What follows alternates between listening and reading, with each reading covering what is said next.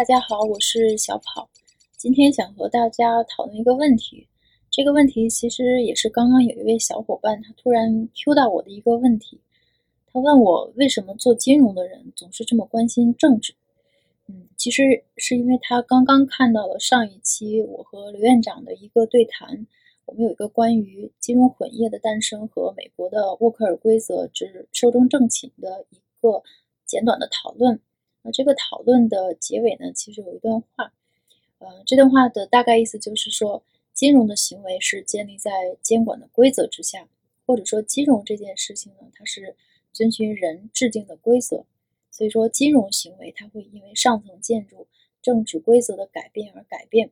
那么政治这件事呢，其实很容易影响金融，那也就影响，也就会影响整个经济，甚至是整个社会的运行轨迹。所以我觉得这个问题非常的有意思，突然间也想和大家分享一下我对这个问题的想法。但是我的思维呢，我我比较喜欢从人文和社会科学的角度来思考这件事情。今天有可能会开一些脑洞，那也是只是作为一个讨论来跟大家非常轻松的分享一下。所以呢，要我觉得要回答这个问题呢，我们可能要先想一下什么是政治。但是要回答什么是政治这个问题呢，这是一个非常宏大的话题，呃，我自己肯定是回答不好的，所以呢，呃，不如我们是从政治的主导者，或者说政治的一个政治这这出大戏的一个表演者，政府，嗯，来思考这件事情。呃，我觉得政府呢，其实它很像地主家的老板娘，老板娘呢，她自己从来不生产任何的东西。他每天的工作就是把您和我挣来的财富上交、上收回去，拿过去，然后再按自己的方法来重新分配出来。所以，重新分配这件事情呢，对您和我都非常有关系，而且关系重大。不管您是做什么的，是做什么行业，或者说在社会阶层中属于什么样的阶层，只要您和我的头上都有一个老板娘，她需要每天上交我们的工资，然后进行重新分配的话呢，比如说哪个长工要。配的多，哪个长工要得的少？如果这个规律不变的话呢，这件事情对你和我都非常非常的有关系。所以说到这里呢，我想起我妈有一句名言。我妈这个人呢，是一个嗯，定时性的会时不时的蹦出一些非常有哲理的金句的一个人。嗯，她曾经说过一个非常经典的名言，她说：“鱼要关心水质。”这句话是怎么来的呢？是曾经有一天。我看到他手里捧着一本《观赏鱼饲养指南》，然后非常有诗意和非常有哲理的念了一句话：“从明天开始要做一个幸福的人，幸福的人会养出幸福的鱼，幸福的鱼要一个非常透明的鱼缸和一个非常清澈的水质，使得鱼能够看到外面的世界。啊，所以作为鱼一定要关心水质。”当时我就惊呆了。我觉得这是我听到的我妈嘴里的最有诗意的一段话，而且非常非常有哲理。因为这句话呢，让我忍不住想起了尼采老师。我非常，我是非常崇拜尼采尼采老师的。嗯，尼采老师这么一个曾经非常热烈崇拜瓦格纳的人呢，他曾经在短短的几年之后，就突然间进化成一个非常崇拜伏尔泰的人。我们都知道伏尔泰是个极度理性的人，他认为人要在太阳底下究根问底才能生而为人，所以人要看到世界曝光在人面前的最真实的面貌。嗯，好像有点跑题。那我们回到这个老板娘的比喻，所以呢，大家接着往下设想一下，如果有一天老板娘说，嗯，或者说政府这位老板娘呢，把您和我叫在一起，然后她说，嗯，今天我们把达里奥老师的桥水基金清盘。然后把清盘的钱都分给大家，大家说好不好？那如果您是文艺复兴的西蒙斯老师呢？您肯定说不好，因为今天老板娘清盘了桥水基金，明天很有可能就轮到他了。所以呢，嗯，但是如果您和我，我们都是吃瓜群众，我们不是这些金融大鳄们的话呢，那当然好了。所以呢，其实政治本来就是一门资源分配的学问，或者说。从某种程度上讲，其实政治就是经济学。嗯，这是一个非常极简简练的说法，请各位经济学家老师们啊不要喷我。呃，但是政治这件事情呢，呃，说到这里，政治它作为一门社会科学，它是需要人来做的。这个人呢，他也就是国家的领导者、政府的领导者。但是人有不同的价值观，一位领导切蛋糕的手法肯定和另一位不一样。这也和经济学是一样的。我们知道经济学有很多很多不同的门派，它有各种的派别。嗯，比如说凯恩斯主义，它需要有一个大政府来切这个蛋糕。如果遇到经济萧条、蛋糕不够吃的情况呢，就需要用财政货币这个大手来对抗。这是全世界的政府都很喜欢用的一个方法，不只是凯恩斯主义，因为它简单、干脆又利索。不管您是社会主义还是资本主义，嗯，但是另外的其他的经济学派，比如说芝加芝加哥经济学派呢，这个学派又是一个。完全相反的，呃，理念，他们是情怀满满，信仰自由，他们认为自由之光可以照耀一切，不管是个体还是市场。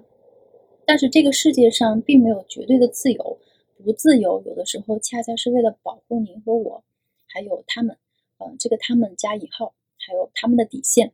只不过现在的大部分的政府呢，远远做的不不只是保护底线而已，其实这件事情也很难做到。因为机会、诱惑和威胁，呃，其实是无处不在的。这个话题就呃要及时的收回来。嗯，所以呢，上面这件事情呢，总结出一个一句话：政治非常重要。这是一个做金融的人，或者说在金融市场上非常有经验的老师们，他们都非常清楚的一个规律。所以这就是为什么他们非常非常关心政策的变化和政治的动态。那么问题来了。这个规律实际上也并不是很难理解。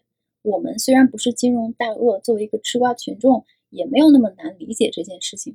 但是，呃，为什么我们的行为总是和这些市场上的金融高手们好像慢一拍呢？其实不只是慢一拍，我们和他们好像慢了几十拍呢。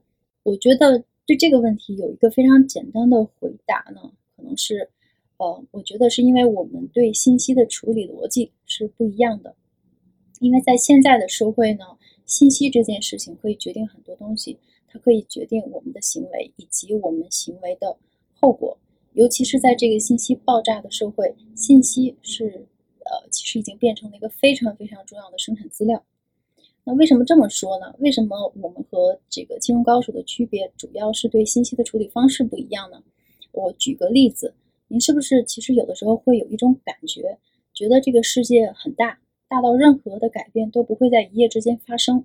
其实我我是非常同意的，因为所有能够成为历史的事件都没有那么容易发生。发生之前呢，要满足很多很多的前提条件，还要有数不清的机缘和巧合。但是，一旦这个改变真的来临，它一定会比您想象中要快得多得多。所谓得势之前必有失势，秋实之前必有春华，发酵之前必有酝酿。勃发之前必有后机，呃，我的意思是说，不管是社会的变革，还是人的认知的变化，只是您看不到这个酝酿期的存在，或者是游戏的进程而已。那说到这一点，为什么我们就看不到游戏的进程呢？那凭什么，或者说我们普通人就不能够看到整件这个游戏的过程呢？原因其实，呃，如果您喜欢打游戏的话，原因也是一样的。作为玩家。玩家是看不到游戏背后的运行逻辑或者是游戏的规则的。这这一点呢，其实呃也不是我我总结出来的，您可以参考马基亚维利老师他在《君主论》中呢整整一篇呢，他其实说的就是这个道理。嗯，所以在没有战争的和平年代，您和我的生活其实呢，如果说我们再开一下脑洞，呃，您和我的普通人的生活呢，其实就像一个俄罗斯的大套娃。我们的头上都有一个非常非常大的套娃，也就是俄罗斯套娃外面最大的那个套娃。这个套娃其实就是整个游戏的游戏规则。嗯，政客、商业巨头或者是央行，那么这个这个规呃这个规则的主导者呢，他们会按照最优结果设计出这个大套娃的形状。一旦这个大套娃的形状设计出来呢，它同时也就决定了下面若干的小套娃，也就是您和我生活的形状。这个形状也许是最优的，也许不是，反正都不是您和我能够决定的。如果您能够意识到上面这个俄罗斯套娃这个规律呢，其实就已经加了很多分了。嗯，金融市场上的玩家呢，其实都懂得这个道理，所以才有了那一句著名的 “Don't fight the Fed”，不要和美联储干架。但是呢，世界上绝大部分的人接受信息的姿势呢都是等位。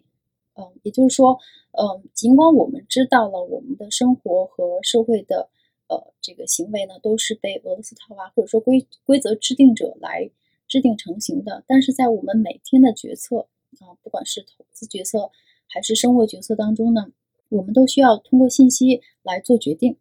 但是我们大部分人接受信息的一个非常嗯一个非常相似的习惯呢，都是我们喜欢等位，就等着别人来喂我们。我们喜欢把事实呢，喜欢别人最好能够把这些事实放在勺上，然后喂到我们嘴里，最好最好连嚼都省了，就直接吞下去。所以，客观事实，事实这四个字呢，其实对受众的要求是非常非常高的。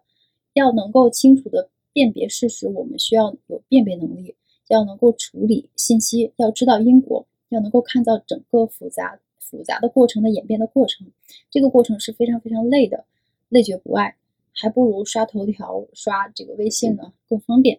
所以，我们读新，我们的习惯是读新闻的时候，不只是要知道事实，我们还想知道这个事实会给我们一个什么样的感觉。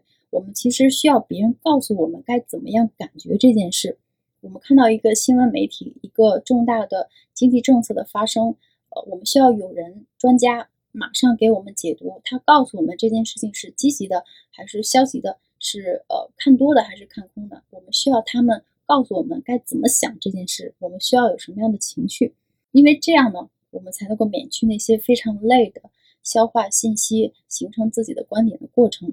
所以呢，嗯，久而久之，我们都形成了一个习惯，我们就已经习惯了把观点当成真相。其实全世界的媒体呢都是有倾向性的，因为有倾向性才能生存。而且记者也都是血肉之躯，没有任何观点或者倾向性的新闻媒体，纯粹中立的媒体呢是不存在的。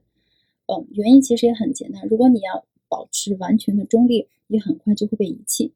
因为如果不标题党、不吸引眼球、不十万加，那就不能十万加。